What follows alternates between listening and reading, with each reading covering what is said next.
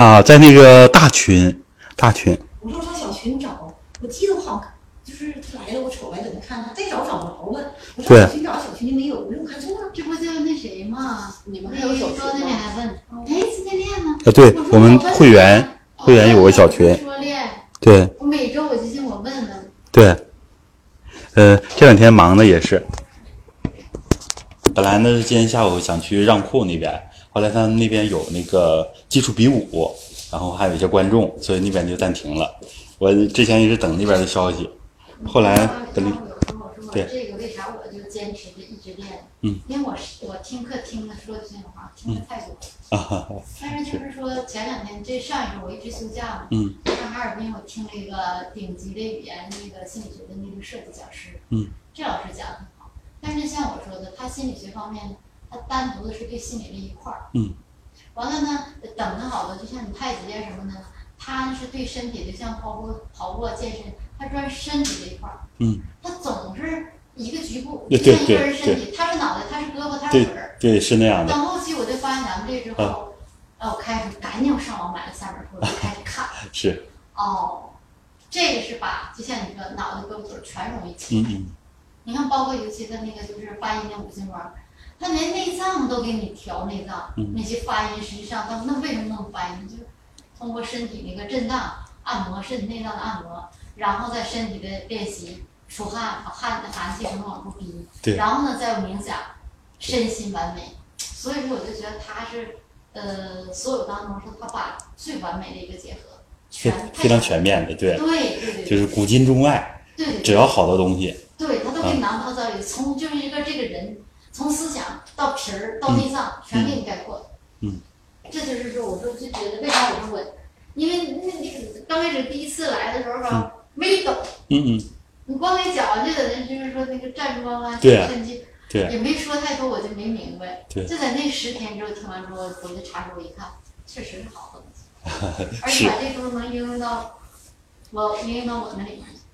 是跟心理学好多相通的地方我心理学还理疗呢。啊，还有理疗，对对对、对，理疗更直接我我告诉他，我说嗯你看，我天天我给你治，我只是治个外皮儿，嗯你自己不努力也不行啊。你对回家可以站站桩，对，别教他们，对，挺好。就是这体质的改变，还得主要靠自己，对对你不能老靠我呀。对，因为咱们这么多年把身体素质弄得下降，其实主要都是自己的原因，对，嗯，然后我们现在普通人呢，都是到外面去找原因，呃，对，嗯，然后咱们强调呢，就是内求，你说，嗯徐老师，你说他就假如说轻微的脑梗，练哪个比较好？呃，脑梗的话，其实轻微的。对轻微的，你像轻微的，我这一直我想惦记，啊让他想上跟我上望干山，嘛啊上好几天不去是啊了，我说你跟我去呗，不想去。啊，嗯，然后自己变化多一点儿的，慢慢慢说服。像脑梗这个东西，就是，嗯，你像咱们站桩，站桩它是全面调理全身的，然后抻气，抻气就直接这个就通这个上肢，通颈项，对，通整个头部，对以后这个他会，他比我回家是吧？那那很好啊我 是啊，他了，对。对，男士而且喜欢挑战，像这个性格有可能是对你你你可以跟他比赛，对，因为这个很累，你说我我可能坚持不了多长时间，这样就面前装弱，就把爱人对。是，对。像样了。对。而且这个抻气有个特点呢，就是当把这个痛苦这关过了之后，嗯。就形体这关过了之后，再撑一个小时、两个小时就已经不累了，就没什么区别，不像开始这么难受，哎呀这么疼啊，这么酸呢、对那那你说这个动作里是不是那个就是五行庄里的啊寒天什么缩啊，对，其实就是那个行神庄里的寒间缩像，然后又把它又又优化了一下，就是直接对，因为咱们这个练气八法呢，就是从那个三桩三法里来的。啊，我是说前身环抱也是那里的啊。对，前身环抱也是形神庄里的，形神庄是咱们的第二步功，第二步功呢，它就有一定的强度，因为它要抻筋拔骨，所以呢，最好是有一步功的基础。呃，咱们以前也在网络上，嗯，也强调过这个，为什么呃上来不教捧击灌顶法？因为在网络上呢，这个动作，呃对一套，你看咱们现场学很快，啊，对，虽然可能有些地方不到位，一下子不能完全记住，但是呢，现场一学，哎，跟着一比划，这十几分钟就下来了。对，而且长期练习以后呢，咱们根据情况还要反复的纠正动作，比如说那个那个怎么怎么画圆呢？开始讲这些也没用，因为我们做不到。所以呢，随着我们形体的放松，对功法的熟练，呃，然后呢，慢慢的咱们再深入讲。所以开始就是把大致的这个路线咱们会了就行了。但是这些呢，在网络上呢，除非是视频直播，视频直播还有个什么局限呢？就是说，学的人他做的哪个不到位，咱们还就是没有互动。虽然对，除非是我们两个人面对面的视频，单独的视频这样行。呃，这样的有些地方可能还不如我们现场。对，所以说那个就是在群里边，好多人都说，哎，老师，我要是在大庆多好，好多人都有这个感叹。但。对，现场还有气场。其实网络上有很多人素质很好，他说就是跟老师这个直播，跟过后练，过后再听那回放都不一样。因为直播的时候有就实时的，我们叫实时传播这个气场，呃，确实是不一样的，呃，但是呢，就在本地，你像就是这个公益课能来的都不多，其实就是 本地的，对对对对对，是这样的，好多是，要有肉肉，对很多人是，只要是说公益的，对这些人哎呀，反正那啥我去也行，不去。对但是他一交了钱之后，我也发现这个，一交了钱之后，他说哎，我交钱了，我得坚持。是有的时候是这样，而且还有个呃外来和尚好念经。对，我周一到周四参加那个呃叫省书法那个骨干班儿，这个老师呢就是咱们大庆的钱从军钱主席，书记主席，其实名气已经非常大了。但是就是因为他是大庆人，所以说强老师也说我在外面呢都很受重视，呃下飞机有接飞机的，然后呃端茶倒水，但是一到大庆就没有这待遇了，因为就是因为他是本地人，对，呃家是赵源的，这样，外地的吧，咱们不了解，就像好多，就像我我这些年开店儿你有的东西就像你说，人家一竿子跑上，都不知道上哪儿去了。嗯他啥样你不了解，只对能听他说。等对像当地的呢，你这一打开就了解谁啥谁样。是，好，那咱们就正式开始。首先呢，咱们还是简单的揉一揉腹，把气呢强一强。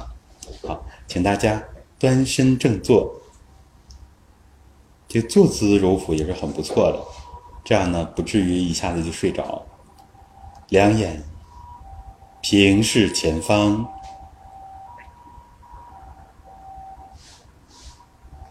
目光回收。两眼轻轻闭合，全身放松，体会我们精神的松，引导着形体的松，恍恍惚惚从我们的脑中心发一个放松的指令。身心都要松弛，整个头部要放松，领百会，收下颌，展眉落腮，似笑非笑，唇齿闭合，舌尖轻抵上颚。颈项部放松，肩上肢放松，胸背部放松，腰腹部放松。胯、下肢放松，两脚平铺于地，脚轻轻的往下一踩，好像踩入地心，踩到地球的另一侧，另一侧的蓝天虚空。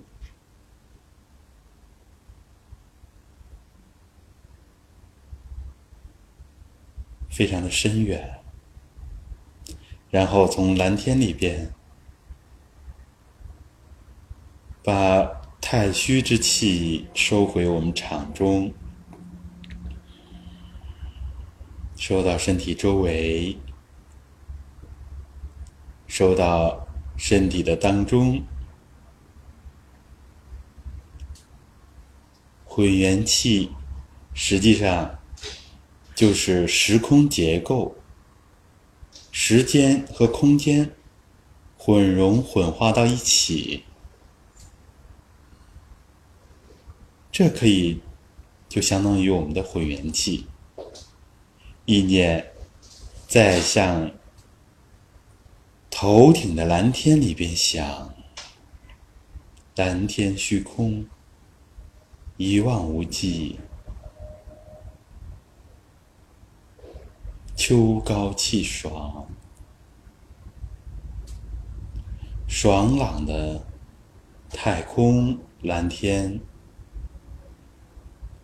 朗朗乾坤。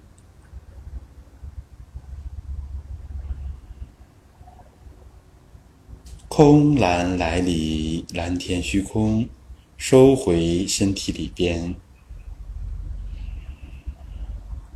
我们自己练功的时候，也是大体按照这样的顺序，全身放松一遍，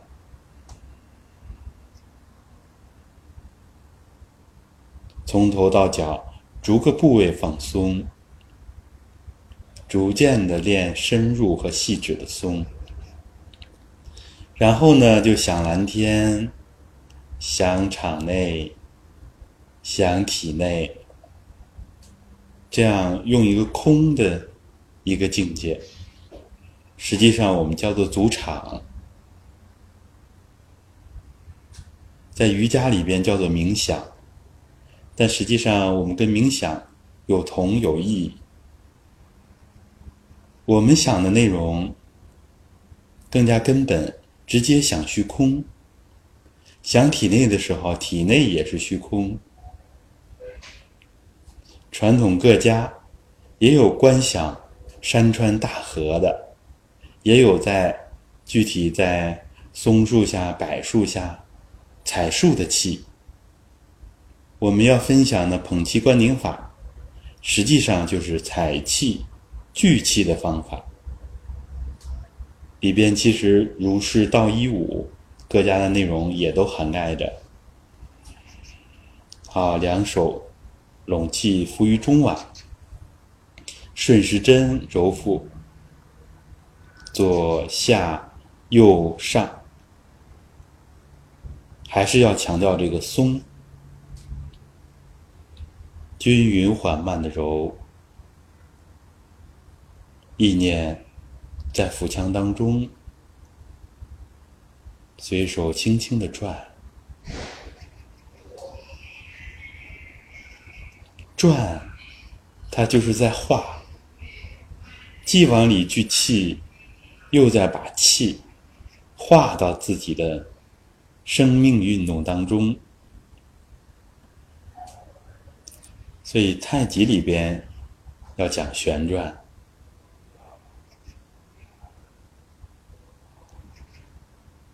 我们混元气的运行，整个宇宙的规律，更是这种螺旋式的，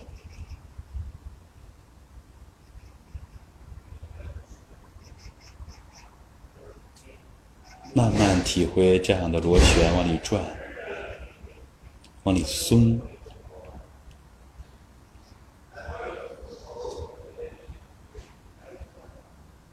有人说揉腹时间长了，上肢很酸。一方面说明我们上肢不够通畅，另一方面说明放松的远远不够。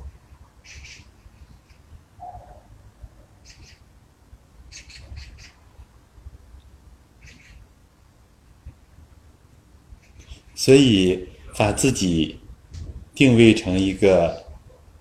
太极高手，好像自己行云流水的在打太极，以腰为主宰，上肢很松很松，没有一处绷劲儿的地方，没有一处紧张的地方，这样揉腹就会很轻松。效果也会提升。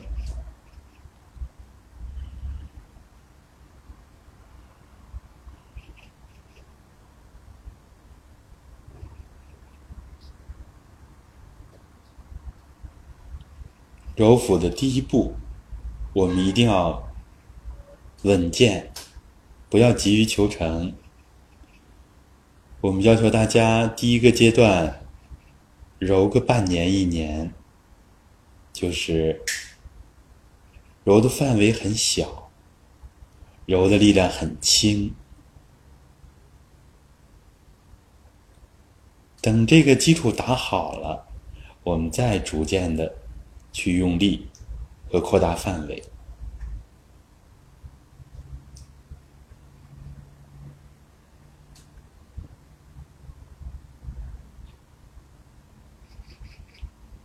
慢慢的揉转。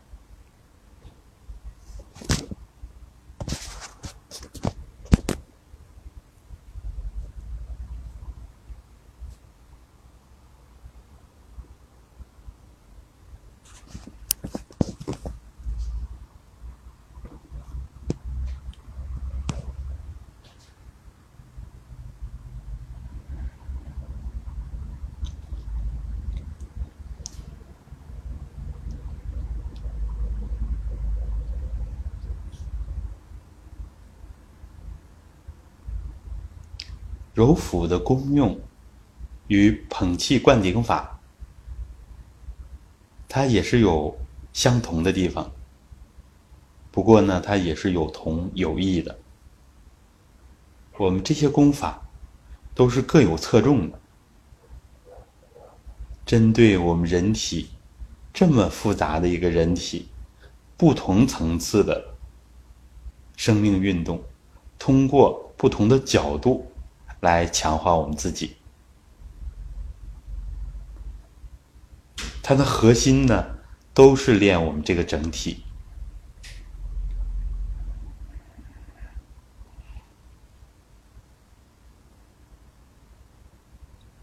今天呢，我们就稍稍深入的一点，虽然是讲入门课，但是我们这个课都是成始成终的，开始入门班这些内容。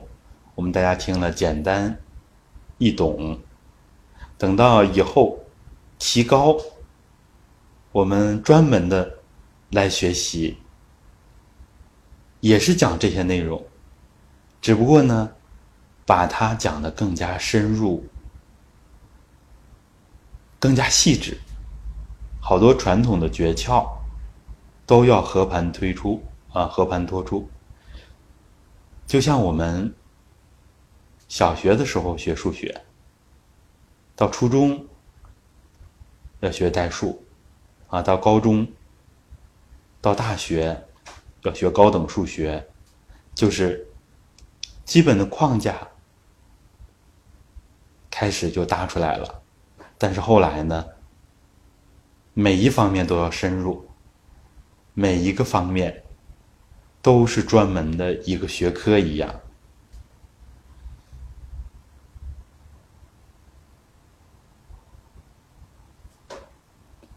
所以我们的捧气灌顶法，它也是成始成终的练法。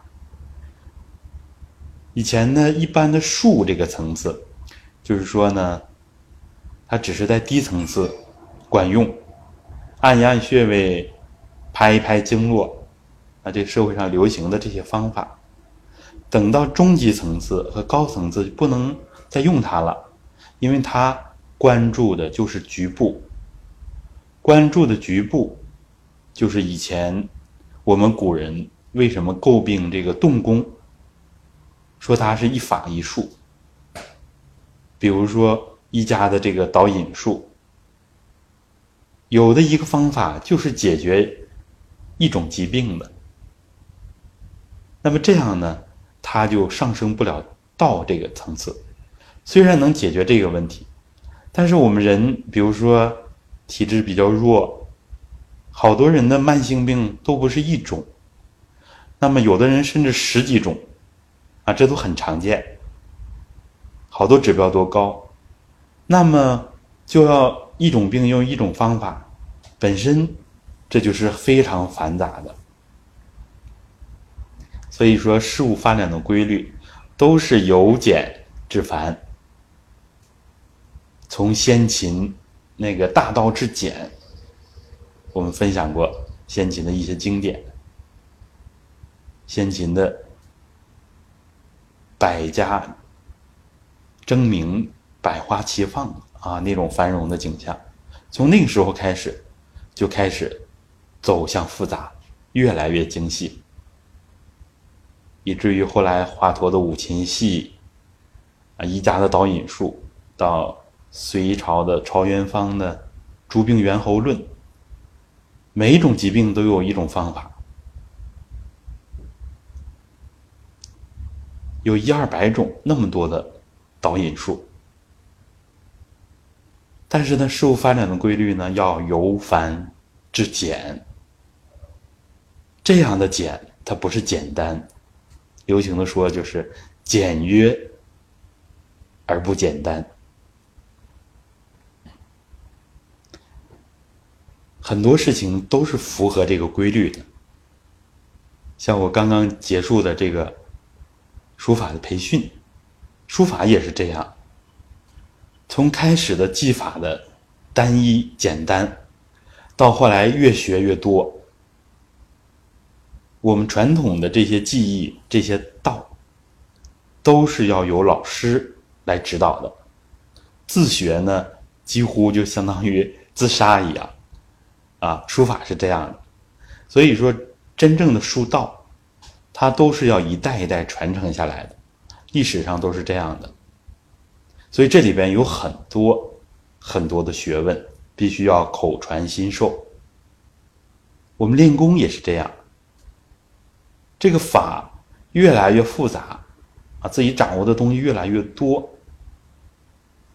然后呢，最终还要回归简单。这个简单，跟开始的简单完全不是一个层次，我们就叫做螺旋式的上升。所以我们这一个揉腹的方法，一个捧气灌顶法。都是经历过了由简至繁，又由繁至简，我们把它统一起来，就是传统文化当中的混元气理论。所以我们在揉腹，揉的是什么呢？我们都说是中气，中气相当于我们的。五脏的脏真之气，这个层次的气，我们说很宝贵，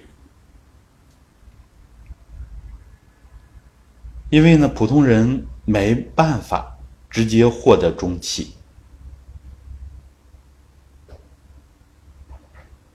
我们稍稍回顾一下以前的课，就是我们普通人补充的都是水谷精微之气、后天之气。气的指度很粗，通过自己的脾胃、肠道，从口腔开始就开始同化它。同化了之后呢，要被先天的气场化成自己的气。这里边就很难补充我们的先天气。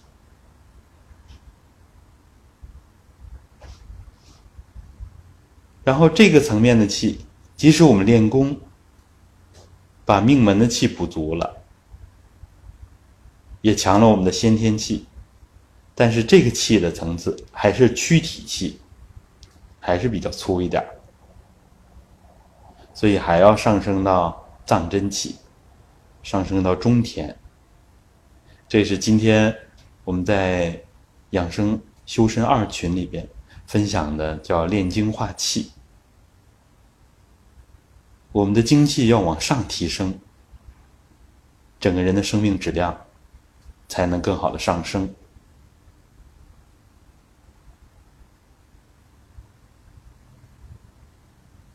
所以我们要重视揉腹，开始就帮助我们补充这么宝贵的中气。中气，也就是我们的藏真混元气，就在中丹田里边，它比我们躯体气呢要精细的多。所以躯体气它不通畅的地方，用我们的藏真气很容易就把它通开。所以我们练功的第一步。虽然是练躯体混元气，但是实际上也包含着躯体气和藏真气的互相转化，把它的同一性加强。实际上就是把我们很粗的这个俗气，要慢慢的精细化，要慢慢的化掉。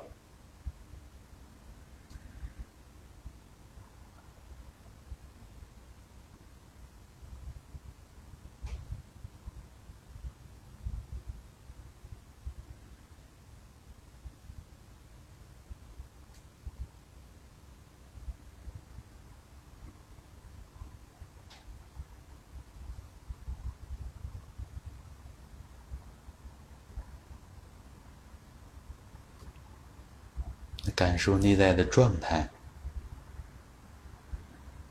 内在的充实，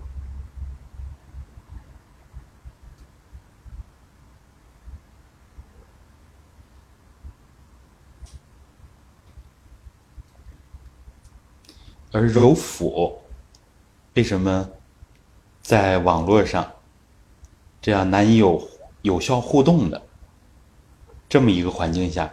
可以部分的取代捧气灌顶法，一个是它，是直接培补我们元气的，而且跟捧功呢培补元气的方式也是有同有异的。相同的地方就是都是练摩洛这一层次的气，不同的。揉腹，我们看我们的关注点主要就在体内，所以很适合我们自己单独练习。而捧气灌顶法呢，就是要内外一起练，练内气外气的整体性。所以说，这二者也是可以互补的。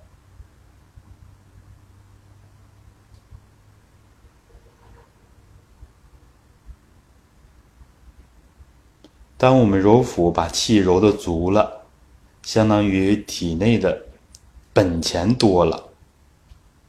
所以呢，在捧气灌顶、再采气的时候，内气外放。比如说以前我们有十个气，十个单位的气，内气外放一次呢，顶多就是十个单位气开出去了，收回来十个单位的外气。但如果揉腹之后，几何级的上升，上升到一百个、一千个单位的气，其实这都是完全可能的，因为我们现在绝大多数人，除了个极个别的先天气特别足的人，啊，这样人也是长寿的人的，我想呢，也是一个主要的因素，啊，先天禀赋特别好。绝大多数人，我们的气都是远远不够的。每个人都像有一个巨大的窟窿一样，要不断的往里边补充气，所以我们练功呢要有紧迫感。尤其是随着年龄的增长，我们这个窟窿呢越来越大，欠的账越来越多，而我们每天一睁开眼睛就开始消耗自己的元气，哪怕是睡觉做梦的时候，啊，有的时候都会。把几天来或者以前的这些事情反映出来，做梦的时候都是外向的，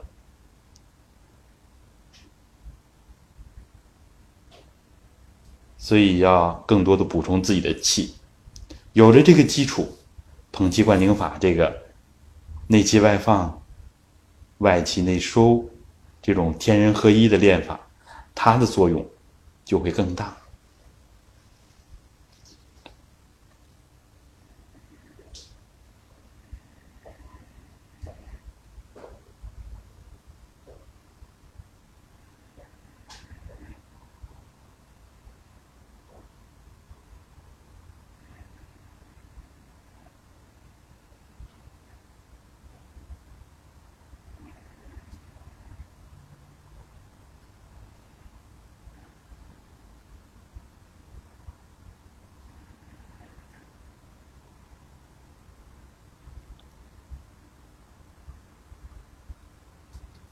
所以呢，很多的功法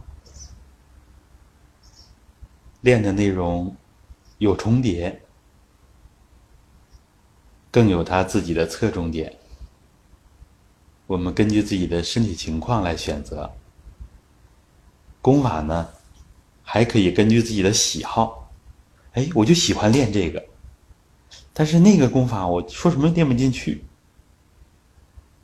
有可能我们喜欢的这个功法就是身体最需要的，就是我们人体呢，实际上它智能化的水平比我们想象的要高得多。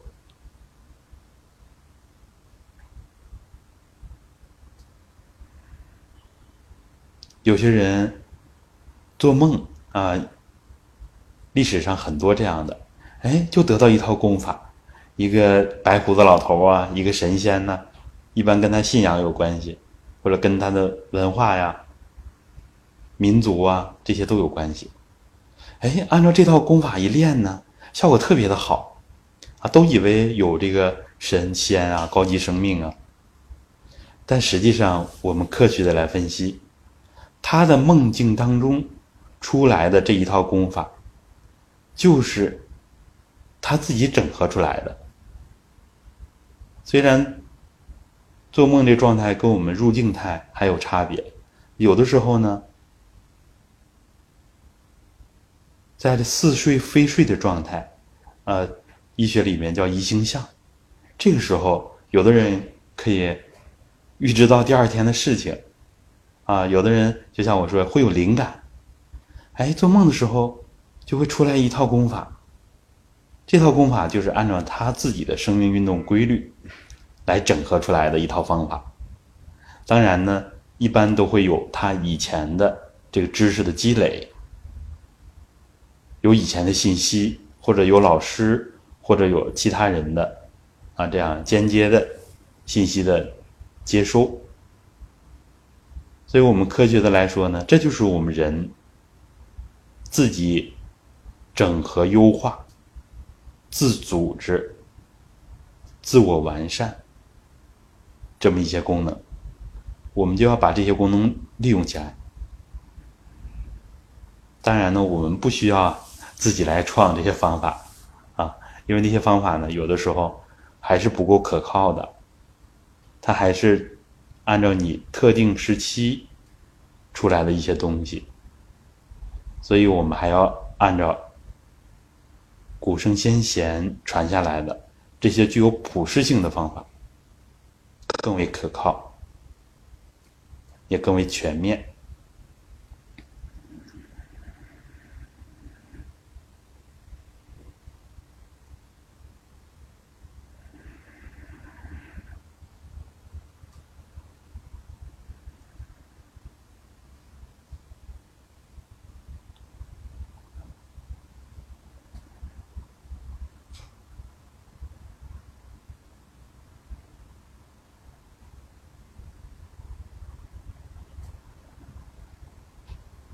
好，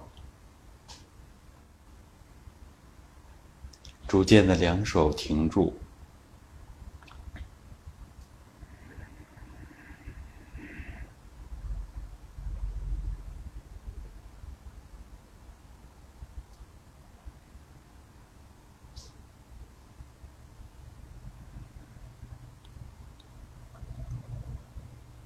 原地静养。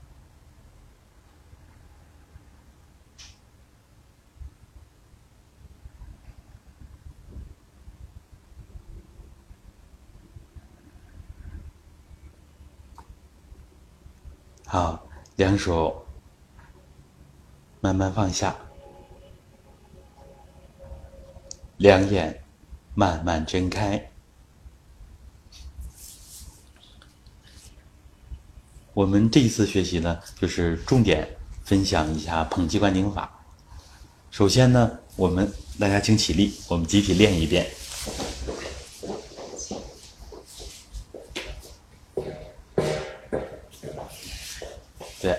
稍微穿插一点，那么后面也能看见。对，可以站到那个凳子空里面，对，可以再稍往后，对，这样的话，对，胳膊能伸开。好，呃，不熟悉的动作呢，我们就睁开眼睛看一看就可以。因为呢，以后还要反反复复的练，所以这个套路熟悉起来是很容易的。而且，尤其是我们开始不熟练这个过程，往往是我们练功效果最好的一个阶段。好多人都有这个体会，刚练功的前一两年，哎，效果特别好，到后边呢，效果就没有之前那么好了。这就是所谓的初心。开始练的时候很重视，这里边呢有一个重视程度，还有一个问题呢，就是开始，哎，我这动作不熟练，所以呢，我要经常注意，啊，这么做啊，这样这样来灌，这样来点穴位，所以呢，一个地方没注意就做错了。等我们真练到半年一年之后，哎，这动作很熟练了，有的时候啊，这个一套功啊，就，呃，不用特意想着，就听着口令词就下来了。啊，甚至自己练都下来了，但是从头到尾的的想事儿，这个事儿啊，从头想到尾就是这样。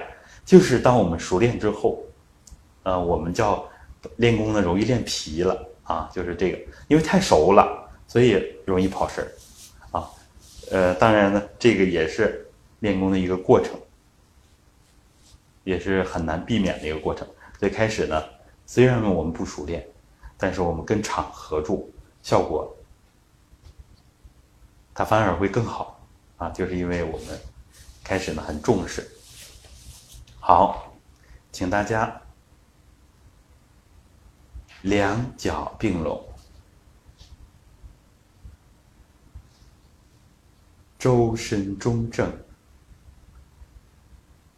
我们一般练功的时候呢，不需要那么强的光，有时候暗一点儿。反而能帮助我们安静下来。因为开始呢，我们的定力没有那么强，所以自己练功的时候呢，也可以光线弱一点，或者干脆把灯关掉，都可以。目光回收，两眼轻轻闭合。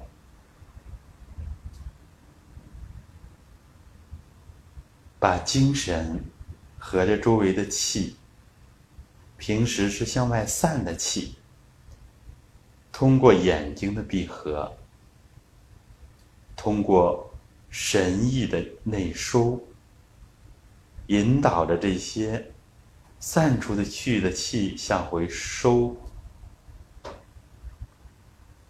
这就是古人说的“神返身中”。气自回，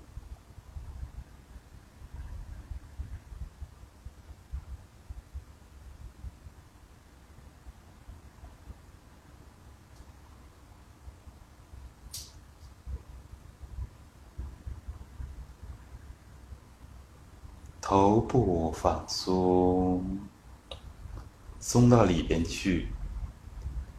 我们不能像平时的习惯。哪个地方松，光注意皮表，那样不够。肩上肢放松，一直松到骨头里边去了。胸背部放松，松到心肺里边去了。腰腹部。放松，松到五脏六腑，下肢两脚放松，继续往骨髓里边松。松和静是我们第一步功要解决的问题。放松和入静，正是我们优化身心最重要的内容。要多体会，什么样的是松的状态，什么样的是紧，什么样是静的状态，什么样是躁的状态，多去体会，慢慢的，我们就学会切换自己这个频道，很容易的就进入到松和静的这个频道。而且呢，松和静这个状态，它会逐步的深入，这也是成始成终的练法。松静的程度，就决定了我们练功水平的高低，也决定了我们身心素质的强弱。所以我一边熟悉动作。一边要感受动作的放松，放松的基础之上，让它更加到位。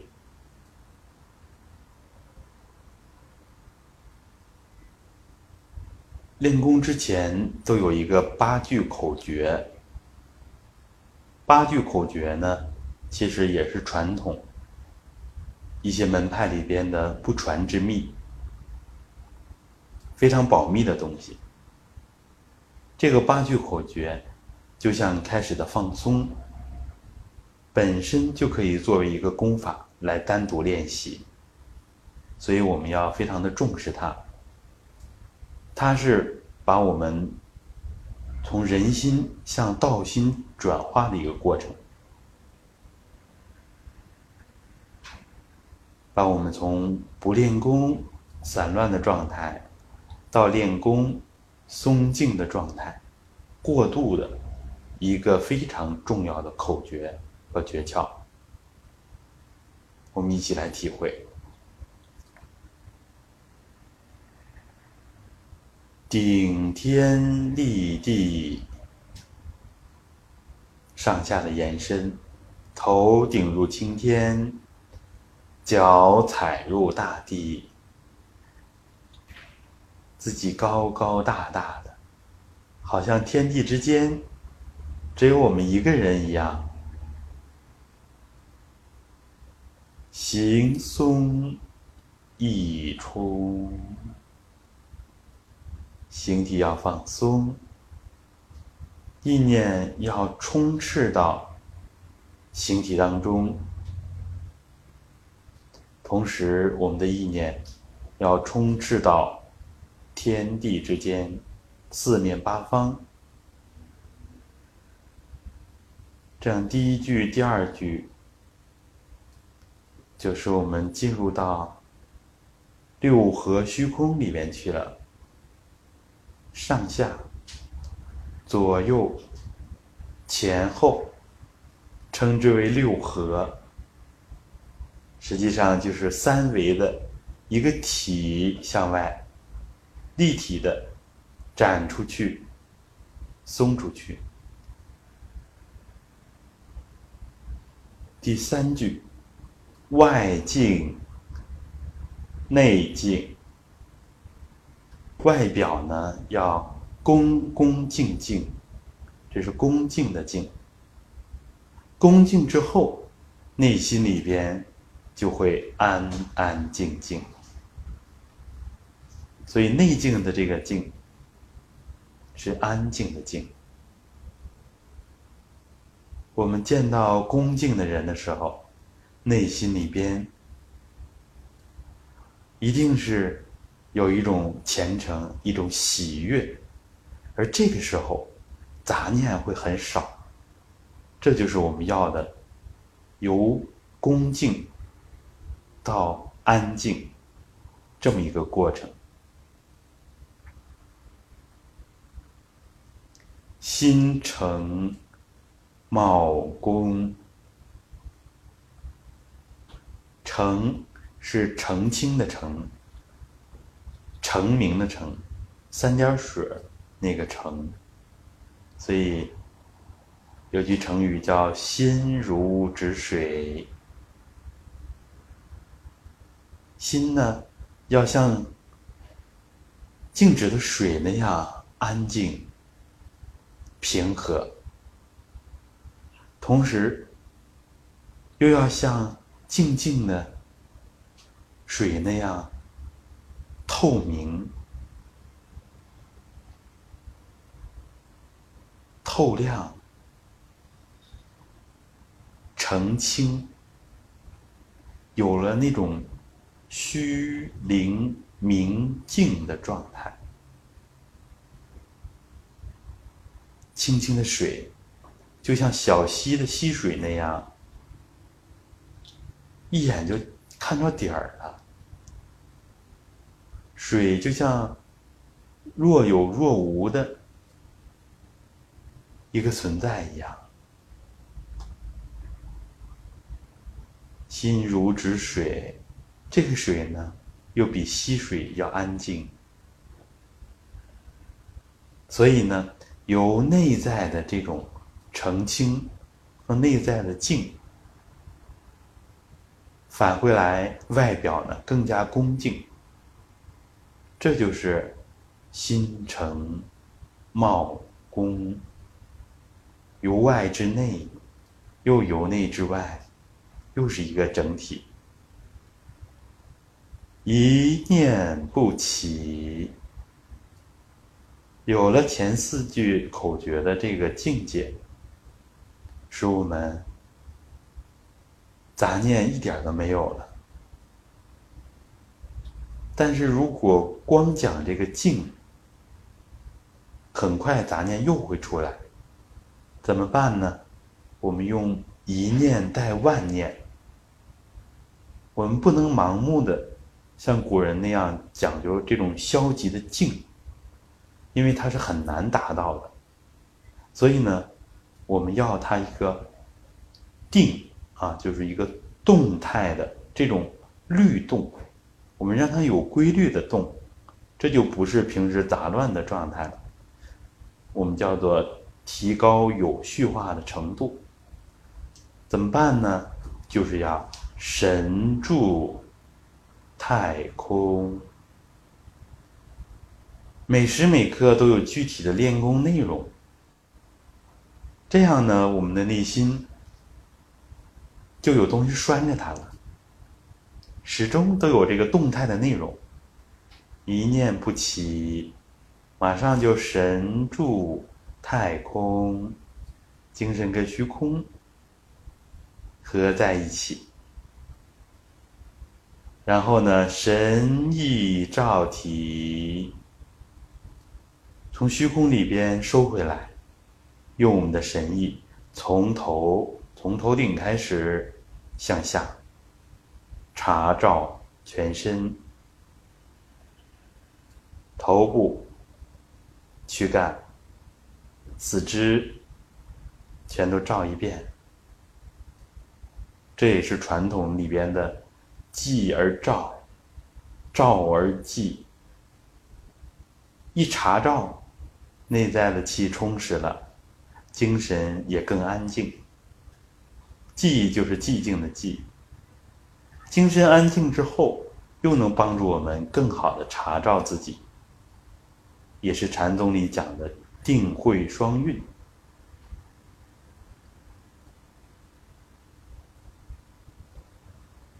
神医照体之后，周身的混元气充足。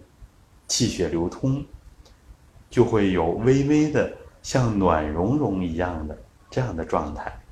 所以第八句口诀就是“周身融融，周身融融，融融的状态，也是我们内在充实、身心愉悦的。”一种内在感受。以前，当我们心情最好、身体最好的时候，就会有过类似的状态。在心理学里边叫做高峰体验。我们每个人要把这种体验放到练功当中，生活当中也多体会，这就是很高明的练法。周身融融，起势，转臂翘掌，按地拉气，前推，按着地下的气，后拉，掌心向下，按地气，推，拉，推。拉，松腕，转掌，体前捧气上升，捧着一团地气，混元气升到肚脐等高，中指回照肚脐，意念送入命门，只管意念，不管气。转掌心向下，两手要与肚脐等高。不要高也不要低，按着地气，手伸向天边，沿着遥远的天边向后合，这样气量就大了。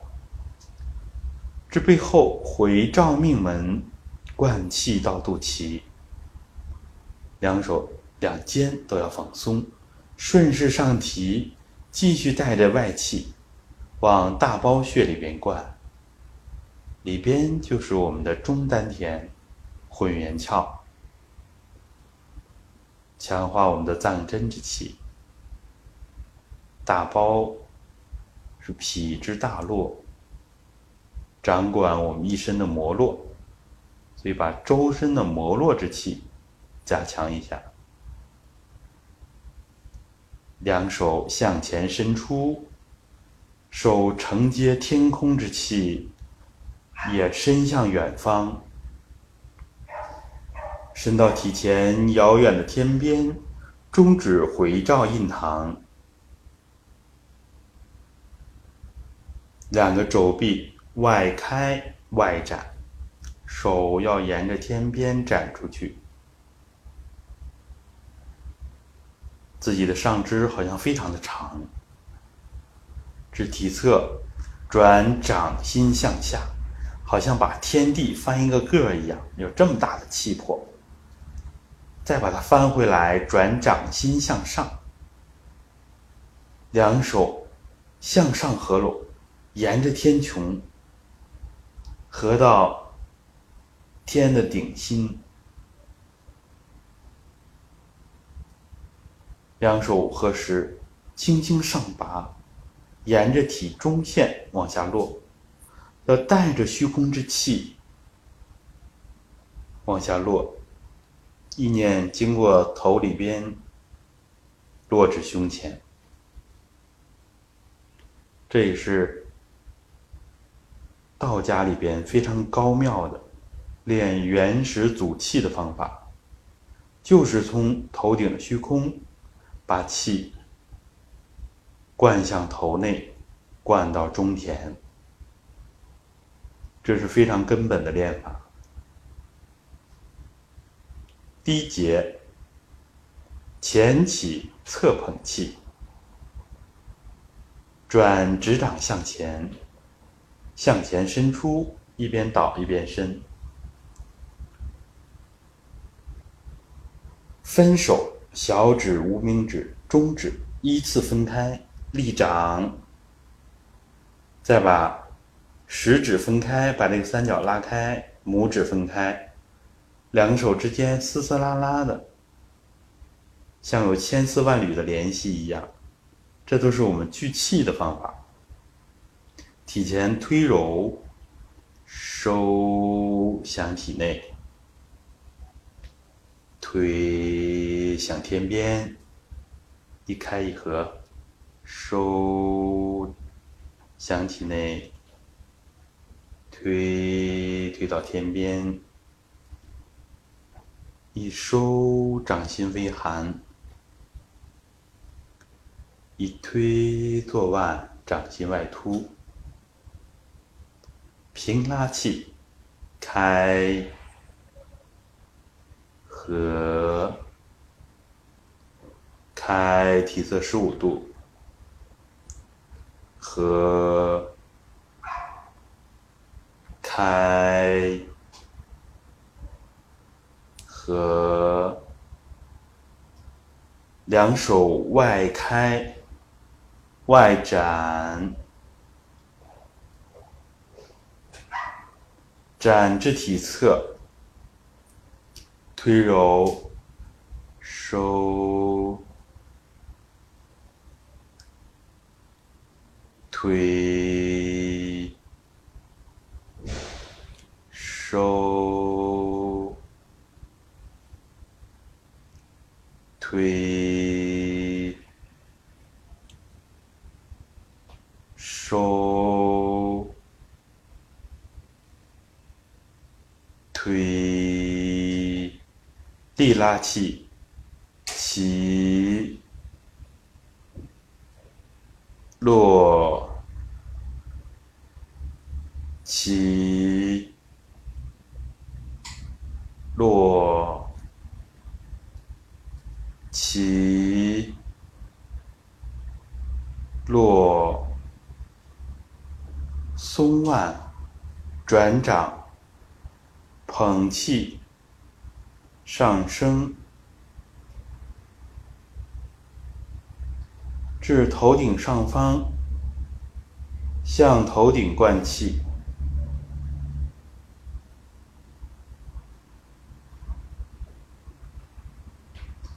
把气从头灌到脚，贯通全身。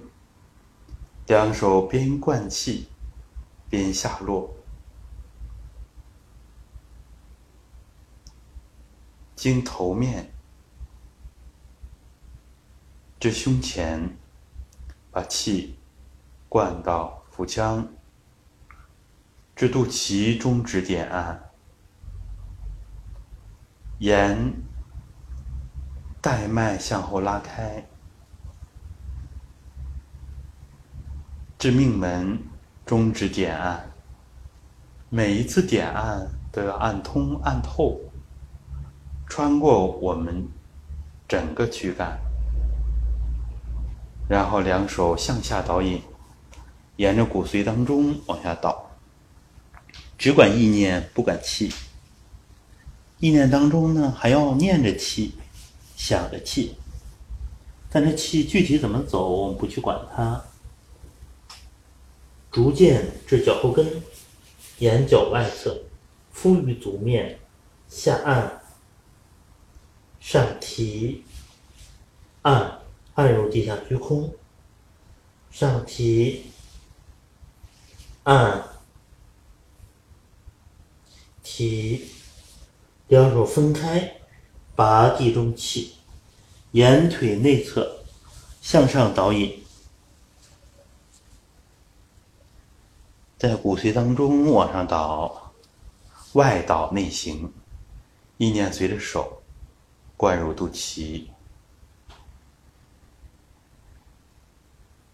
一直灌到命门。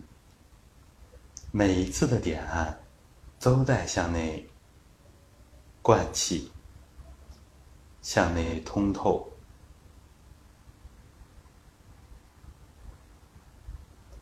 只有通了之后，才能灌进去更多的气。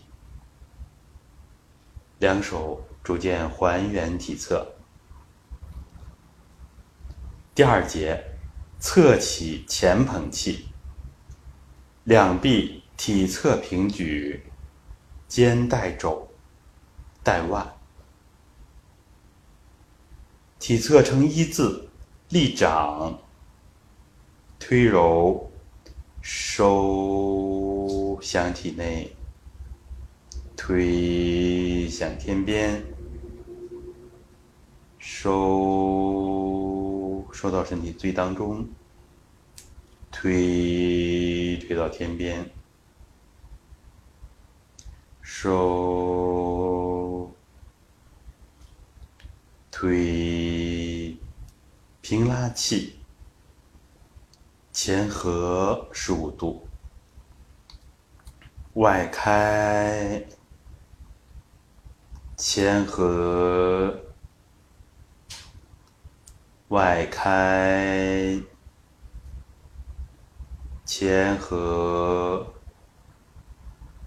外开，两臂向前合拢，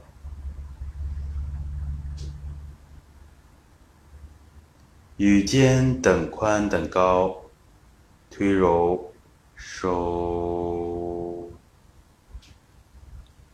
推收，推收，推，力拉气，起，手像在天边按着个大气团，落，起，一升一降来举气，落，起，落，松腕转掌，体前捧气上升，把聚来的气捧起来，巨大无边的一个大气团，捧到天上去，好像这个大气团有天地之间那么大。合着天空虚空的混元气向身体里边灌，灌顶停留一个呼吸长，从头灌到脚，自己就像一个空桶一样，一灌，贯通贯透。两手灌气下落，继续往里灌气。这印堂中指点按，按到后脑勺。按到玉枕去了，两手沿眉拉开，经耳上至头后玉枕骨下点按，手外倒内行，沿着镜像向下至第三胸椎下面的深柱穴，两手绕肩。至背后，从背后往下接，好像把刚才灌到深处的这个气儿继续往下，一直到命门，点按，然后沿着腰带向前拉开，平着到肚脐中指点按，两手。沿着腹腔，沿着腿的内侧，意念在骨髓当中这么往下走，很深。逐渐，两手敷于足面，下按到虚空，上提到体内，按提按提。两手分开，至脚外侧，至腿后侧，沿着腿的后侧向上导引，把地下的气源源不断的灌入两脚、两腿，灌入整个腹腔，中指点按命门，继续灌气，沿腰带向前拉开。至肚脐中指点按，我们反反复复的往命门内窍灌气，强化我们的根本。两手还原体侧，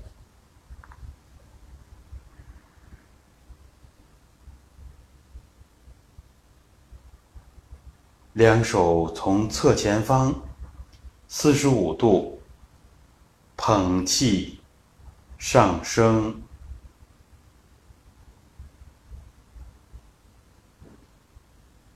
捧到天上去，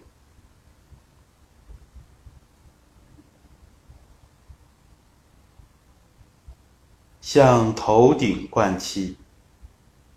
第三节侧前起捧气，就是这样一个简单的动作。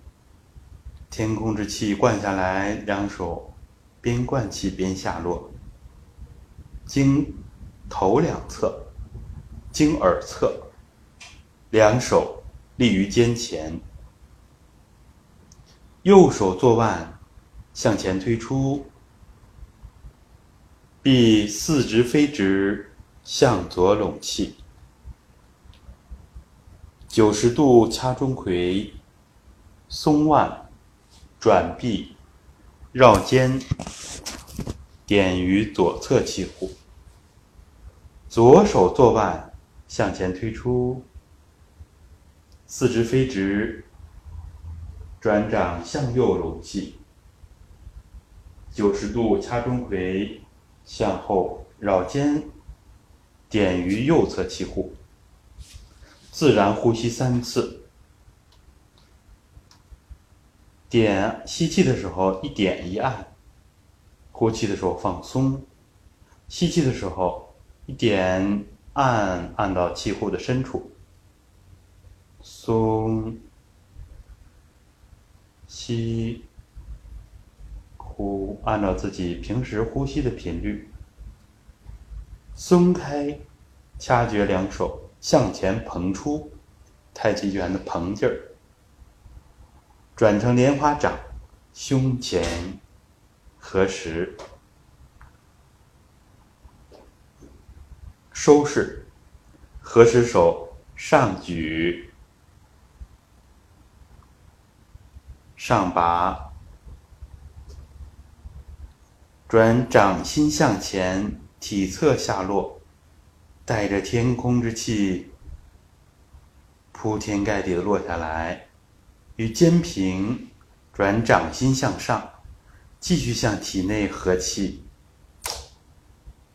体前体后虚空的气全都合到体内，中指回照印堂，向上丹田灌气，落肘回抽，手带着四面八方的气，中指点大包，灌中田，两手向后伸出，伸到后面遥远的天际，逐渐。向前，边转掌边拢气回收，四面八方的气，好像隆起一个大气团，源源不断的往肚脐的深处里灌，体会两手、两臂之间强大的气感，灌入肚脐，两手敷于肚脐。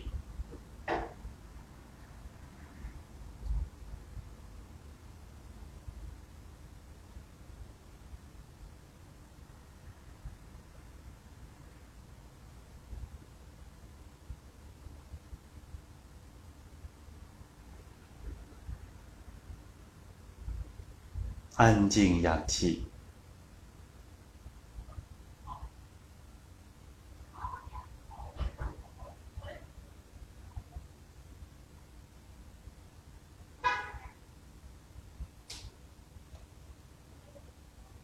两手还原体侧，两眼慢慢睁开。好，请我们大家回到座位上。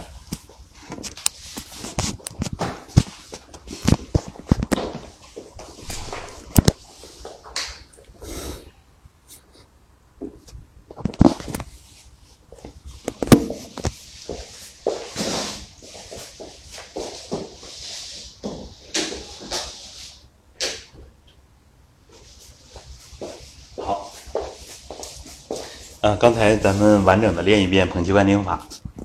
捧气观顶法呢，我们之前简单学过，它主要分为起势、收势，还有中间的三节。这样以后我们熟悉之后，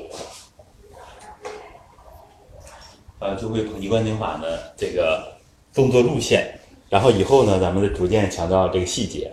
就像刚开始，呃，我们练的时候起势的。啊，像这个推揉，开始我们就知道这么一推，这个胳膊呢尽量不要向两边打开。我们习惯了，啊一收就这样收回来了。实际上我们肘要微微的垂一点，这就是太极拳里边所讲的叫做沉肩坠肘。啊，为什么？呃，像季姐讲的，就是我们这个体系里边融合这么多的东西，这都是我们传统文化里边非常重要的内容啊。捧气观经法，我们说要解决了。捧气观经法呢，我们简称呢，圈子里经常把它叫做捧功啊。所以一提捧功，它就是捧气观经法啊，简称。这个功法呢，一听名字很普通，捧气灌顶，但实际上像我们刚才所讲的，它包包含传统里边非常重要的内容。首先，第一个它就是采气啊，这是传统道家里面所讲的一个非常重要的一个内容。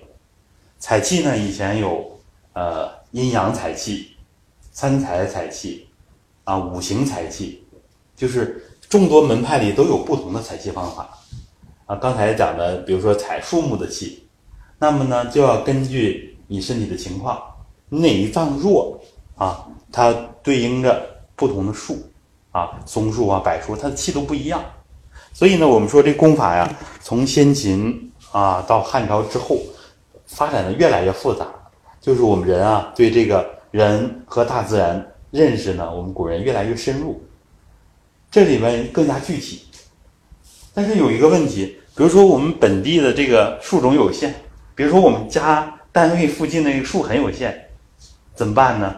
或者说我们搞不清楚自己哪一脏弱，或者我们好几个脏都弱，怎么办呢？所以这样的方法具体啊，很具体，具体而微，但是呢，它有它的局限性啊。像我们东北啊，冬天那个树都枯萎了，是吧？我那个树叶都掉了，它生命力往里藏，这时候采气就没有夏天的时候看着，哎呀，长得那么茂盛。所以我们南方的树呢，其实呃，有的冬天的时候它也没有那么茂盛啊，也是这样的。所以呢，最好采气呢，不要采生病的树，不要采那个长得不好的树，因为它气不够啊。所以它有它的好处，也有它的局限性。我们把这些各家采气的方法啊融会贯通之后啊，这主要是老师做的工作，抓住它的根本啊。这个阴阳采气，你看我们这个手这一转，掌心向上叫阳掌。一转掌心向下叫阴掌，这阴阳财气里面都有了。然后三才呢，我们这个看这个推揉，以前也分享过，这是前后的三维的一个方向嘛，长，然后平拉气宽，然后力拉气高。这个三才财气，包括这个六合，包括这不同的方向，也包含天地人啊。我们这个一按地气，首先是踩地气，是吧？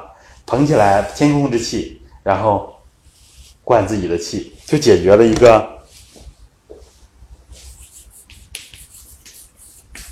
一个天地人这么一个三才啊。三才在传统各家传统文化里边非常重要，天地人。然后我们把它合成什么呢？合成一个气啊，我们叫做混元气。所以很多时候呢。我们的功法里边不强调天空之气啊、地下之气、人之气，其实我们要知道，它都是合到一个整体，因为都是道嘛，都是混元气嘛，所以说就合成了天地人啊。我们采集这个气就不分阴阳啊，不分阴阳，阴阳未判，就像太极那样，虽然有阴有阳，但是它最终要合到一个大圈里啊，像我们这个太极球，它最终要合到一个整体。这个时候要分阴阳还没有分的时候，我们是采这个层次的气，啊，以前在群里也讲过，它叫做什么呢？叫做阴阳未判，一气混元啊。我们采这个层次的气，为什么叫混元气？没有分阴阳啊，所以说我们不管自己是阴虚的体质啊，阳虚的体质啊，还是阴阳两虚的体质啊，这在传统道家。更主要是一家里边，他要具体来分的。你要是阳气过盛的时候，他可能就要多在那个晚上练功啊，多对着月亮练功。所以现在网上经常有人问我，老师晚上练功行不行？因为现在有一种理论就说呢，晚上啊阴气重啊，中国人那种迷信思想，实际上呢，这里边也有它科学的因素啊。有一些门派立论于阴阳，所以呢，它有可能有一些情况就不适合晚上练啊。比如说，要是自己那个呃阳虚呢，就需要白天来练啊，不能晚上练。比如说阴虚呢，就需要啊经常晚上练，不能白天练太多。所以呢，那种分阴阳的功法，它又有它具体的要求了啊。到这个呃十天干、十二地支是吧？它要分十二经络啊，十二经脉，不同的时辰要练不同的经络。肾经弱的时候，比如说现在正好五点到七点，晚上五点到七点，那样更具体，但是呢又要分得非常细，所以我们普通人就无所适从，一定要要要有很具体的时程，而我们又不管这个时辰了，也不管白天晚上，晚上我们练的也是这个混元气呀、所以说我们脑子里把那些迷信思想呢，有有些人可能到七月十五就不敢出门了啊，这都是对我们传统文化其实真正核心的东西并不了解，有的时候呢局限到一家，也是局限到我们传统文化里边的一些糟粕啊，因为我们人虽然古人非常智慧，但是由于当时的文化和科技水平的限制，不可能对这个世界一下子认识的那么清楚啊。我们说的那些圣贤虽然非常高，但是由于这些外在的这些条件的限制，而且以后我们要讲，我们这个先人呢、开发这个超常啊，他有超过常人的这个能力，认识世界。像诸葛亮啊，呃，前两天还跟家人、跟孩子聊过这个事他为什么能能够洞察力那么强啊？就是身在茅庐，他能知道三分天下，是吧？就像那个《道德经》里讲的什么“不出户，啊、知天下”是吧？“不窥牖，知天道”，在家里就能掌握这些，他一定有超过常人的这个智慧。诸葛亮就是我们讲的孔明先生，他就是儒家非常难得的一个修身有成的人，而且把这个成就用到施工上。这呢，就是说我们讲到的一个要把握根本，就是要把握这个回元气。所以呢，捧气观顶法就解决了这个采气的问题。所以我们知道啊，原来这个捧气观顶法里包含这么多传统文化的内容啊。这就是第一个是采气啊，我们也是初步的分享到这儿。第二个呢，就是要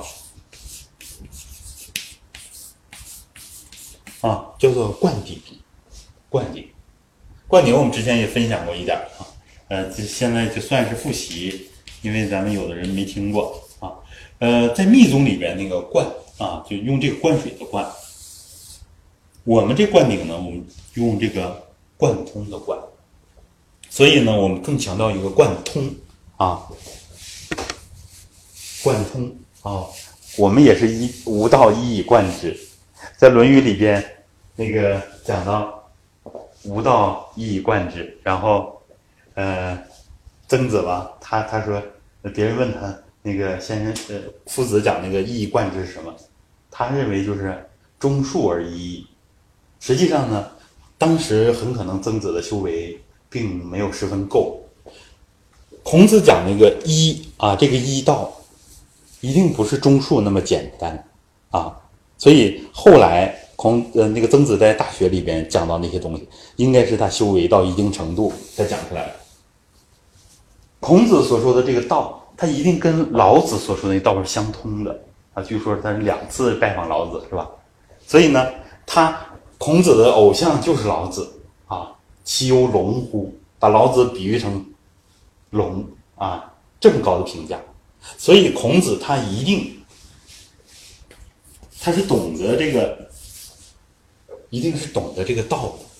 只不过呢，我们以前说过，他没用老子的那种方式直接阐述玄妙的这个道，而是通过用普通人更容易接受的方法。所以我们传统文化真的是非常丰富啊，有高大上的这个道，又有孔子讲的这些啊，记之以礼，讲对对对家里的老人是吧？啊，呃，就是说活着的时候视之以礼啊，对对，呃，这个父母啊、长辈啊要尊重，对师长啊要尊重。然后呢，呃，死要祭之以礼啊，就是这个生死这个大事啊，中国人非常重视。实际上，孔子他非常清楚，当人这种比如说祭祀的时候，以前我们以为都是形式，实际上祭祀的时候，啊，就包括现在的呃祭祭孔啊啊呃皇帝啊这些祭祀的时候，人们一定是像穿着汉服那么端庄啊，然后内心里边一定是非常恭敬的。所以我们理解了为什么捧击观顶法讲究外敬内敬，心诚貌恭，一个敬。一个恭，就是我们强调的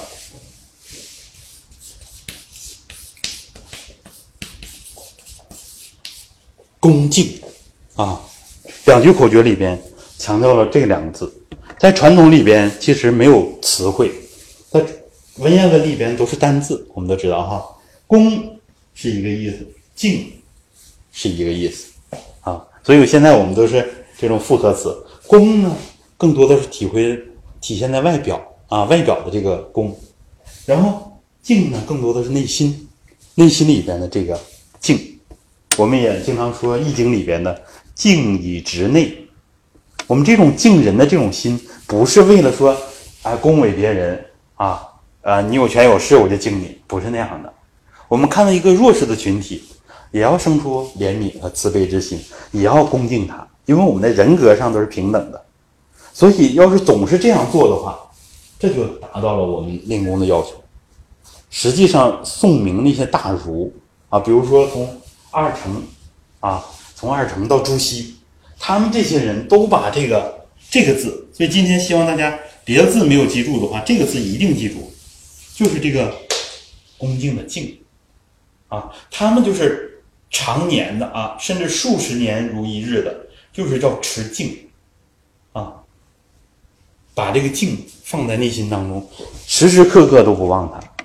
所以，嗯，当老师一讲儒家有功夫的时候，很多人不承认，说儒家那就是讲的伦理道德，就是仁义礼智信啊，温良恭俭让，这个孝悌忠信礼义廉耻，因为他们没有深入我们中国的传统文化。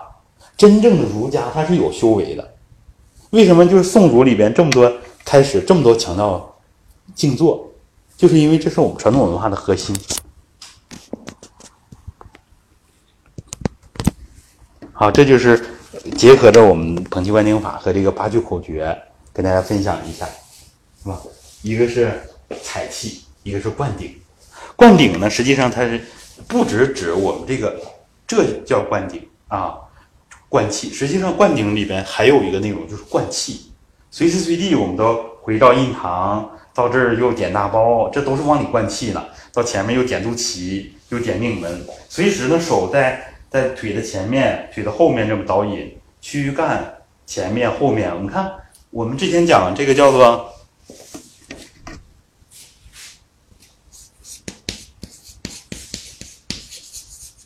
啊，叫做十二皮部，因为我们之前讲了一二三步功的安排，第一步功呢就是练摩洛。首先呢，就是对应着我们这个皮表，十二皮部，这也是中医里面一个概念。所以老师呢，他本身就是学西医出身的，后来呢，由于当时的条件限制，啊，因为在基层啊，没有那么多医疗器械和那些药品，所以呢，他自学的中医，拜了很多中医老师，拜了好多位名医名师，这样呢，对这些东西已经非常了解。十二皮部，我们先从。膜络层啊，也相当于我们说的膜络，膜就是我们人的黏膜，络，我们说的络脉，比经脉比经络小的就叫络脉，小的旁叉，相当于我们说的大血管和毛细血管的关系，实际上跟这些血管一定有密切的联系的啊，这就是我们说的膜络。捧气观顶法是练这个，所以练好之后，我们是初步的效应，呃，身体好了。首先是皮肤我们要好起来，啊，呃，所以呢，我 经常就跟大家强调这个捧气观顶法，看他练的好不好，首先看皮肤改没改善，啊，这就是我们一个，当然这个指标不一定非常准，因为有些人呢，比比如说像我这个体质啊，一夏天的时候我一练，哎，脖子上这个这个痤疮啊，呼呼往出起，就是因为它湿气，体内的湿气要往出排，所以说这个，但是总的来说，多数情况下，我们的皮肤会改善的很好。但是有的时候呢，比如说有的人脸上会会起斑，是吧？女士都特别怕晒太阳，然后我我有的时候我就按那逆向思维，那就说明晒太阳不好吗？实际上未必，因为太阳呢，我们地球上的能量都来源于太阳。我有有一种理论，当然没经过深刻的这个呃，就是深思熟虑哈，没经过验证，有可能有一种可能就是说，为什么一晒，有的人说皮肤过敏。我们认为呢，有可能是过敏。这过敏呢是西医的一种提法，按照我们中医呢没有过敏这个词汇，啊，很可能是什么呢？是太阳给了我们强大的能量，因为很多女士呢，她的脏腑啊并没有那么强大，有可能太阳给你加能量之后呢，通过这个起斑呐、起什么往出排毒，啊，也有这个可能。所以呢，现在有一种灸叫做。啊，今天群里也谈到艾灸的事，叫天灸。天灸呢，有人我在朋友圈发了之后啊啊，那个有人给我指导，他说真正天灸不是你说那样的啊，要拿个放大镜，然后用太阳，这样我皮肤要要烤的怎么怎么样，那太专业的，我们可以不去管它，就借用这个词汇啊。具体的，我们只要知道它大概，知道太阳会给我们巨大的能量。所以，我们在座的几位呢，以后我们就可以，比如说我的家人呢，我告诉他晒晒太阳，但是他未必听。外来的和尚好念经嘛，我们说这事儿了。但是大家要知道，要适度的晒太阳啊。现在的孩子呢，也许很多孩子身体弱呀，跟户外活动少有直接关系。我们说呢，他活动是一方面，更主要的他接触大自然，接触阳光雨露，这是外界给我们的能量啊。所以现在医学和现代科学认识到了对钙质的吸收啊，需要晒太阳。其实以后会认识的更深入。所以我们的这个传统文化现在叫做中医气学说，它很多东西是超越现代科学的。为什么解释不了？比如说我们的拉气，哎，两手之间这个，很多人一下子就感觉到了啊，这个啊，对，现在我们可以一边听一边拉一拉气啊。哎，这个东西现代科学只能是在一定程度上解释它，中间是不是产生一些引力和斥力？但是还不完全是这么回事儿，这是我们混元气的一个体性，我们把它叫做混元能。因为很多人呢会热会凉，哎变成物理的这个温度了。然后对着深一点，比如说眼回回去呢，可以找那个暗一点的，比如说。室内光暗一点，眯着眼睛可以练一练看气，它能转换成光能，所以很有意思。这个时候用仪器检测，它会有一定的生物电的增强。在江西中医药大学那儿呢，他搞的叫太赫兹波嘛，就是以前我们举过这个例子啊，太赫兹现在也是很先进的一一种呃理论，也是检测的一个设备。练功之后呢，这一定是增强很多。以后呢，我们也会给大家转这些文章。现在的科研呢，其实它在逐渐的验证我们以前的传统文化里所说的这个玄学。啊，这个玄学并不是真正的玄，而是要在现代科学立起来。而且传统这个玄学呢，它有一个对我们最有启发的啊，玄之又玄，众妙之门。道德经的第一章，老子就跟我们讲了：“玄之又玄。”这个“玄”可不是玄乎那个“玄”，实际上传统里面叫做“玄”，就是远、远、远之又远，向外一推到天边，非常的远啊！手椎开合，一开也是开到非常远的地方，一合合到体内，体内呢越来越小，越来越小，越来越细，越来越往中间走。上次我们讲课呢，讲了写了一个大大的中，这个呢也是体内的一个所谓的远。这个中，比如说一条线，一条线，我们就找它终点，在数学上理论上有一个终点，实际上在现实当中不可能有终点，因为这个点我们现在画的比较大，然后再分，它一定有更小的点，再分它到分子层次，哎，还要再分原子层次，再分，再分就是量子了。量子实际上还能再分，量子也不是最小的单位，就是我们现在认为，现在很多人呢就转述这个量子，呃，阐述一些宗教的思想等等，但实际上量子还不是究竟，还不是最小的，再分分到极致就是什么呢？就是这个道，就是整个宇宙是无分无别的状态，道呢就是无内无外的，所以我们练捧击观经法练的这是什么呢？练的就是。我们叫修道嘛，传统叫修道，实际上这就是这就是这就是一推一收，就是练我们这个混元气啊。只不过呢，我们的偏执使我们自己啊身心离这个道啊越来越远。就是一般普通人的这个我们一般所接受的东西呢，都是很偏的东西，从小到大越来越偏，越来越偏。虽然我们知识量越来越多，但是呢，每个人的思维定式啊越越老越那个什么。呃，那个 这这次听课，那老师也说一句话，那个挺有意思，说坏不坏，四十开外，就 是人可能过四十岁之后啊，有的时候这个呃这个思维的嗯这种惯性可能越来越强，我不知道是不是有这个有这方面的道理，就说明我们离这个道越来越远，所以我们的身体会越来越差，内心里边呢就是没有。儿时的那个无忧无虑，那个时候呢，一方面我们知道的东西少，需要承担的责任少；另一方面，我们内心啊是赤子之心啊。所以，我们这个体系里边，《道德经》大家要是能回去再看一看，非常有好处啊。赤子之心，内心里边的那个纯净、那个天真无邪。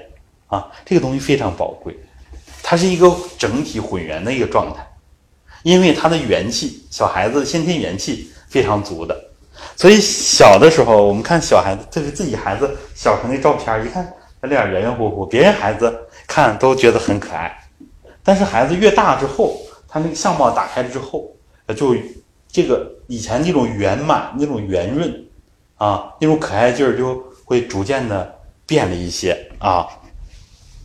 当然，有的人呢，他始终是个娃娃脸儿。多数情况下，这样的人内心里边啊都很阳光啊，他那种偏颇呢，有可能就会少一些。所以说，以前说相由心生也是有一定道理的啊，有一定道理。所以呢，就是当我们长大之后，虽然是按现在来说，呃，身体啊、心理啊都在成熟，但实际上按我们传统文化来说。他也走向了一个偏执啊，走向一个偏执。当然，这个偏执是必然的，要不然总是这种赤子之心呢，那是相当于我们人类从蒙昧到开化这个过渡的时期啊，这就是从少年到青年等等。实际上，我们人走过的这个整个人类的发展史，就是我们每个人的个体发生史。我们现在就是从野蛮人，从小时候慢慢的一点点到开化的人，但是开化的人呢还不够，还要走向我们所说的啊完人，要把我们的赤子之心找回来，这是以前道学里面说的。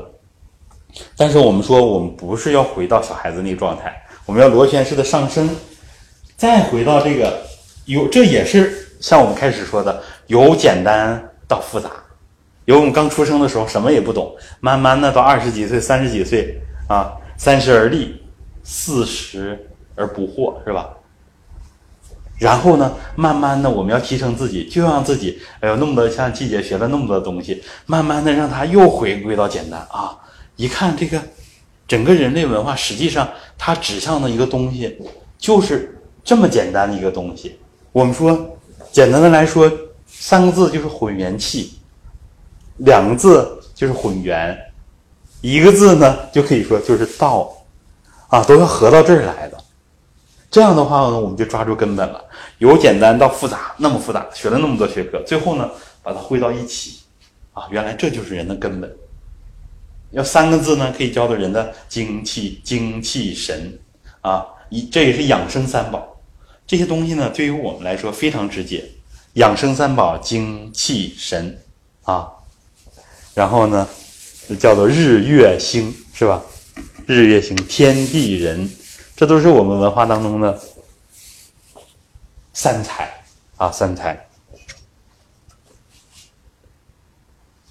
好，那么我们今天呢，就是也是，呃，主要从宏观，然后结合我们的捧析观顶法，这么的跟大家就分享了一下。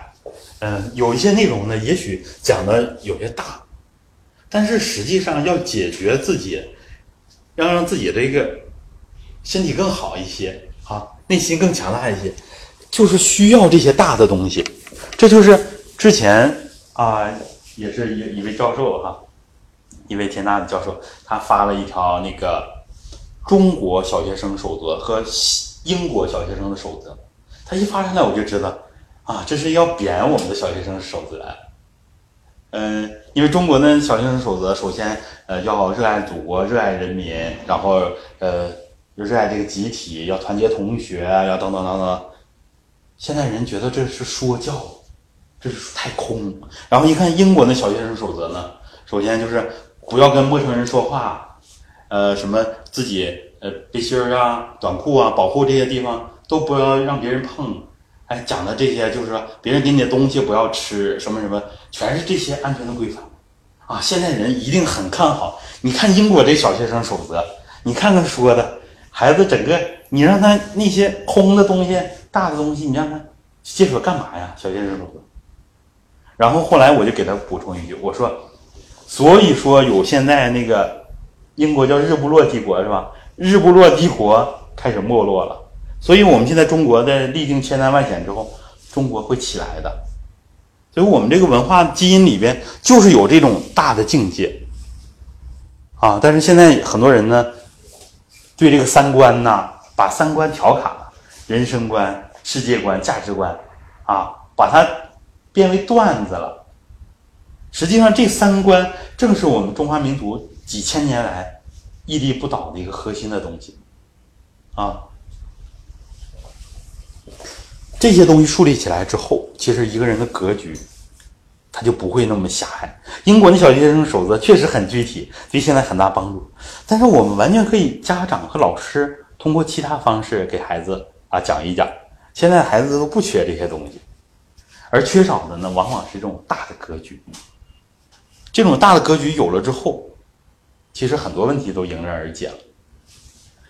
包括其实我们现在我们这个气元气为什么消耗这么多，就跟我们意识里边的这种这种狭隘，每个人都有这个狭隘。我跟大家一起剖析这个啊，这个偏执，我们把自己固定模式化了，我们的脑子里面这个条条框框都把自己啊束缚，就像拿拿拿那个负荆请罪啊，甚至拿拿那个荆条把自己一圈儿圈全都束缚起来了。我跟我父亲也总分享这个事儿啊。他这两天又又给我发那个土豆那个汁儿，又可以治癌症了，因为他本身是呃小肠肿瘤患者嘛，癌症。然后之前呢发过那个呃什么什么北京某某什么什么什么军医某某主任又发那 B 二能能治疗癌症，所以呢就是因为我我我我父亲吧，他这种代表一个类型的人，就是是凡事追求完美。当然我骨子里也有像他这方面。然后呢，讲什么东西啊，马上信什么东西。我非常庆幸他没有去像其他老人那样去买那些保健品，因为我们培训书法那个地方，那个那个酒店呢，啊，就有一波的老年人，就从从那那个那个那个吉林那边来的吧，四千九一些保健品。庆幸我父亲没有没有去这这样。然后呢，他就是用碎片化的这个知识，以前呢。我也跟他 也也也也也不算什么家丑哈、就是很多人就是这样，从那个生活报啊，从方方面面的，哎，来一个知识块，这个这个烧的水要把顶上那一点倒出去。哦，当然我父亲这个他是这个类型的人的一个代表，是吧？像季姐这个在心理学里边，可能九型人格呀、什么都有对应的是吧？他完完全全一天花生吃几粒儿，早晨起来那个坚果得十几样，等等等等，就是完完全全按照现在的，呃，现在又会微信了，里边又按照这些东西来生活。后来我我经常给他发一些文章啊，就是要破他脑子里这执着，但是很难，非常难。我发一篇文章，以前咱们也有错误的认识，我都是认为那个千滚水烧一遍之后再烧一遍，它里边就有有什么什么亚硝酸盐的是不是？后来那个新华社的一篇文章我看了啊，我一下恍然大悟，原来它那个含量极其低，所以说不提含量的来说这东西有毒的，那就是伪科学。这千滚水它烧的时候，就是你你总喝的话，都一般都不会有问题。所以现在有很多人很悲观，一看上确确实正规媒体上也总披露这个东西有毒，那个东西不好。说这个鱼头，像我父亲这鱼头绝对不吃，什么酸菜不吃，啊，这酸菜那怎么怎么样？我我说我说老爸，我说韩国人人全全民都吃的泡菜，他认为咸菜怎么这么不好？有一些文章就说了咸鸭蛋怎么怎么不好，甚至一些权威部门也发这些东西。但实际上这些东西都是都是像季姐开始讲的，他认识到了这个大象的一个局部，甚至一个大象的脚趾甲，他就认为把它认为是全部了。我们不知道那个酸菜里边它含了有多少有益的菌群，因为随着我们现在抗生素的使用、农药的使用，我们人体很多的菌群消失了。这西方、国内都有研究的，这菌群从哪儿来补充呢？我们这些泡菜、这咸菜啊，尤其酸菜呀、我我们东北人爱吃酸菜。那我父亲他就为了自己身体，就很喜欢吃酸菜，几十年不吃。然后后来我去年的时候把这篇文章转给他之后，很高兴吃了几个月酸菜，但有一天又惊醒了，不行，酸菜还是不能吃，因为这个知识在他脑子里边根深蒂固几十年了。我父亲这种类型的是什么呢？只要是印到报纸上变成签字的，他就认为是真理。其实我们每个人这个程度有深有浅啊。我在呃分析我父亲这个问题的时候，我也在反思我自己，就是说，我们每个人都会把自己学的知识当做一个真理来评判后来的新的知识。这样呢，我们每个人都局限到一个小圈子里边啊，局限到一个每个人，有的人这个圈子大点儿啊，有的人圈子可能更大一点，但是我每个人都有自己的局限，所以传统文化里边。尤其是佛学里边要破除那个执着，当然呢，他认为这个整个我啊全是错的，这点我们不可取。就是说什么呢？我们认识的知识还是局限啊，所以呢，我们要讲这种把知识啊要系统化啊全面。好，那么这个克除偏执这个事儿呢，以后我们要深入的分析。嗯，由于时间关系呢，我们今天呢。嗯，重点就是分享到这儿，然后大家看有没有什么问题，咱们简单的，因为 我们讲的内容一展开，有的时候就多了一点儿。挺好的，我觉啊得，对。我觉得挺好。原来就是看视频嘛，啊，嗯，就是做那个读书锻炼，做完之后吧，就像你说的，嗯，那这姿势你看那视频就会对。这么做了，还是有的时候就是每个动作是什么含义，嗯。为什么这么做？今天你讲完这个，我觉得通了很多，就像你说财气。啊是，嗯，一直以来就是听那个林老师的课，嗯，因为他一下提高了嘛，我是第一次听，哎，第一天听我就懵，嗯，火元窍了，火元火元气，嗯。其实我一直以来在书中我也没找着啥叫火元气。今天你说哦，火元气不是，就像我说，不是它一个局部的，嗯。天地人就是所有的整个宇宙之气了，都放在一起的事情，所以说它这个更加全面了。对。不像咱们就说，哎呀，我采天地之气哈，有的时候像小说里，那咱们这个还是那什么，对，这个包括就是说你说那个灌顶啊，嗯嗯包括你看你你告诉你说这个是、嗯你在讲的就是说一定要沉肩沉肘往后收气，嗯对，沉沉肩坠肘对，你看他这样一听之后，我就觉得这个今天我觉得对这个嗯旁区灌顶认识就就深一些。嗯感觉到就是真正在做的时候，你就用那个就是一个冥想，一细细的想，对，然后就有就有就有那感觉，就像是往外推，摸着天边的时候，我就觉得是感觉。嗯，就像我们那个老师说的，我能把你手变长，能把你手变短，相信吗？然后他说你一定要相信，嗯 因为后期你要闭着眼睛，你就自己想着顶天立地，确实是，嗯，自己感觉很高大，然后呢手一直觉得，哎，是一闭着眼睛，这手怎么这么长？嗯是这这个就是，其实咱们赌场，赌场最高 最开始八十年代就搞那个手长手短，大家一赌场，然后想着哪个手长。后来老师就怎么样呢？左场的时候不说，然后老师想着哪只手长，然后大家一比，说看看是不是左手长呢？哎，一比真是，这就是验证这个气场的力量。所以这些东西非常神奇，有些东西超越现代科学。其实我觉得真的有的时候理论得讲，嗯对你看仙人抓也好还是啥也好，你说大家就是在这儿练，练完之后就跟太极不是一样的嘛，你跟他武术一样，大家就是打呀什么的。但是你帮把这理论渗透之后，对。更能深入的理解，而不是说哎呀我就练粉丝灌顶推拉，就像你说后来练皮了也不想了推拉推拉就对。不行了，对，必须把它真正的深入去慢点儿，一边一想着一边去做，嗯。它就能达到一个更好的一个效果。对，首先这里边今天强调一个静，说知道它的文化内涵之后就不一样了。嗯。啊，原来这个东西包含了这么多的内容，对，有这个对文化的敬畏之心，啊，这个练功之后就又是这个这个这个是真真挺好。对，确实是，我在家就练那个横推灌顶，嗯，呃，转腰上胯，再站着桩，嗯完了早上的时候我是练的那个就那个五行桩，嗯，我觉得那个也挺好，是整个一个内对脏相当于内脏里的，是是，嗯，实际上里边对对，还有很多东西，然后呢，很全，对就是你说你整个你说咱们身上还有啥肉体，嗯。完了再加内脏，对对对，再加精神，对。那那个那个思想，哎，这个东西呢，咱们那个功就把这个从里到外全对皮肉筋脉骨五脏六腑，然后整个整个脊柱脊髓，呃，头里面的脑髓，这其实全全包括了这些东西。你看，就像那天那个那王厂说的，嗯，其实他说的也有道理。嗯。你就是练，练啥呢？他一练，他把精神放在那个练功当中，他啥也不想了。嗯练一身汗之后，身体舒服就困了，啥也不想躺上去。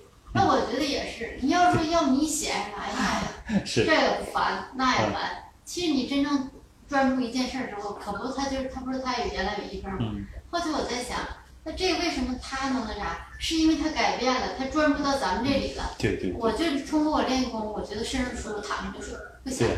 对对他就是转自己转放下原来的执着，转到这边。对，所以说他那个对他来说就特别就是从精神上和物质上两个方面来解决。哦，对啊，对对对这这样就身心嘛你。看他特别来的时候，我就对瞅他小样可精神了，整什么精神？是是是，对，他就说人说专注的干一件事儿的话，对，一定你说呃会成功，其他的烦恼没有。是。哎呀，这这个这是一个系统的工程。没时间，周啊六周天平时上班，嗯我用周六周天两天得干活儿啊。没事没关系。对，咱们就根据自己的情况。啊嗯，是，其实每个人都要，就是说不可能说脱离家庭，家庭这个责任咱们要负起来。啊，以后的，以后有机会我我心里说十天时间把它放在家，嗯，你说那么长时间你不能不管 是是。慢慢的，慢慢的，咱们要建立智能之家嘛。对。对对对。对对，一点点润物细无声，这也需要个过程啊。对。练，对。我就让他们哎，等那天你不看，我说你可以往家里去，嗯，我就得我得让他们就是一点点嗯对。你你早晚得跟我走。对对对，一点点来。退休之后，我说你要永远记住，退休之后莫干山、青山城我指定去。我可能要待上一个月，待上一个月。我说我都算了，那天那谁算？我说一个月可能就在那连续待住就一个人才三千多块钱儿，你呢咱俩才六千多块钱儿。那你要旅游玩儿也白玩儿了。对，你练着是功，你身心愉悦，完了大家一起共游对聊天儿，你定一个集体。人一定要活的要加入集体，你不能孤单。对，你必须加入这个集体。我说你必须加入到这里，包括我我姐夫，天津造让孩子不舒服，这真真真别，这心嗯就静不下来。是是，这也正常的。呃，但是这个时候呢，自己也得争取了把这个身体巩固住，是吧？至少别让他走下坡路。啊所以说我觉得练练，我在家练练。嗯妈签字儿把我吓一跳，你知道吧？啊，这那就是呃，就赶孩子对那个那个上学的时候啊。是正常的，每个人都是其实都面临这个问题。我就感觉有的时候就像你说，蹲个墙，我是不是在体育运动啊？那没事儿体育运动我也做吧。对，咱们就讲形神合一嘛。首先你形体合度了，它就起到一个以形引气的作用。嗯对做做做吧，对晚上不就这儿摔坏了，做做做就腰啊，这腿就疼了，啊第二天放松早上起来就整个腰就都酸。那个于老师，嗯，要是冬天这儿嫌冷，嗯，不行可以上我的店儿，我那店儿那个那啥，啊，我给他家提供水果，哎呀就，在那哪儿，在那个新村儿，嗯那个那个那个谁那个嗯宋老师，他说他说你要是那啥的话，就上你那儿去。我寻思要是天天吧，我有时候还不在呢。嗯，这样说每个周五还上这样式的话，公益这头冷，上我们家那店儿上就完了。那那有地方有我家那屋就是店儿，啊有一个屋那啥啊够大，完这边是桌子，啊，嗯，这边行桌就可以那个学习啥练习。倒倒是可以可以考虑一下。嗯，这头不说冷吗？对冷的对是一点呃，对，再跟徐瑶学员答疑。嗯，可以可以。好，看看网络上的朋友有没有什么问题，然后咱们就准备结束了。